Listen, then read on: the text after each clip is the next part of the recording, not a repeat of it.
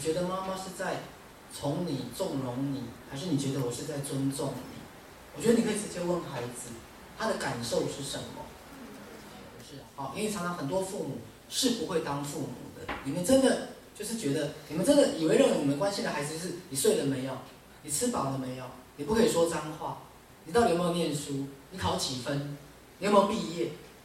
各位，很多时候你们认为的关心孩子，都只是在日常作息的表面上，你并没有真的试着像我们这边教大家的，如何在心灵上去了解跟陪伴，心灵上如何去支持跟同理。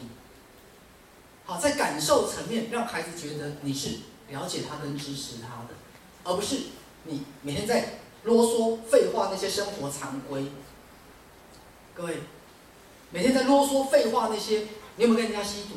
啊，你晚上要上课，你白天有没有好好睡觉？啊，你这样睡到十一点半才洗澡，你在干什么？啊，你到底有没有吃饭？啊，天气这么冷，你为什么不穿衣服？对不对？然后你头发那么长，要当鬼哦，对不对？然后你长那个什么样子？对不对？你干嘛跟老师说脏话？对，我们一直在行为层面上。生活作息跟表层层面上，不断的希望孩子符合。可是重点是，身为一个父母亲，你到底了解孩子的感受有多少？你到底去同理孩子的心？你到底知道他的内心世界在想什么了吗？还是真的我们都只是只会最表层的做表面功夫而已？你真的有深入到内心深处吗？还是你认为这样就是在尽一个爸爸妈妈的责任？有没有这种感觉？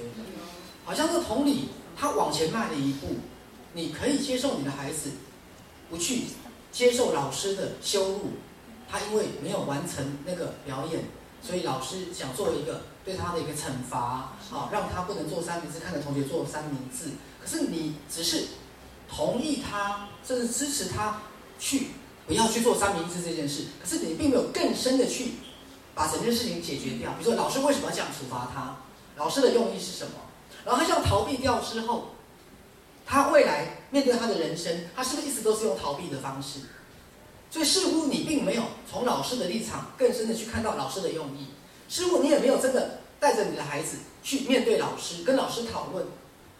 好，因为我要我的孩子参参加什么活动，所以他没有办法参加表演，所以这是妈妈的问题。所以是不是请老师让他做三明治，或是你没有让你的孩子勇敢的去跟老师做表达？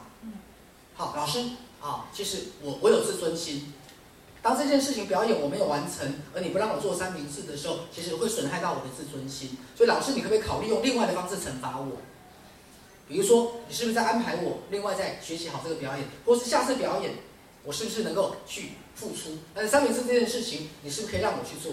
所以你好像只是同意孩子的用他的方式逃避的，你并没有找出更积极、更建设性的方式，让孩子跟老师做一个沟通，也让孩子在面对这个社会的时候，他能够有一个强而有力的沟通。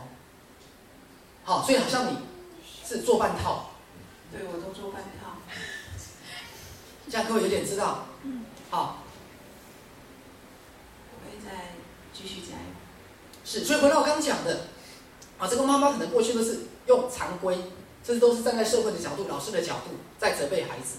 那现在他开始学会同理孩子，就似乎好像是纵容孩子的，去接受孩子的行为模式，接受孩子可以不上学，接受孩子可以不去做三明治。他并没有真的还面对事情本身去找到解决的一个力量。那为什么呢？因为这个妈妈本身还没有找到自己内在的力量。是你只是从一个过去责备孩子的妈妈，要求孩子生活常规的妈妈，变得好像是对孩子不要那么多责备，而多一点同理的妈妈而已。啊，但是似乎你并没有真的产生内在的力量，引导孩子如何跟这个世界做一个更好的互动。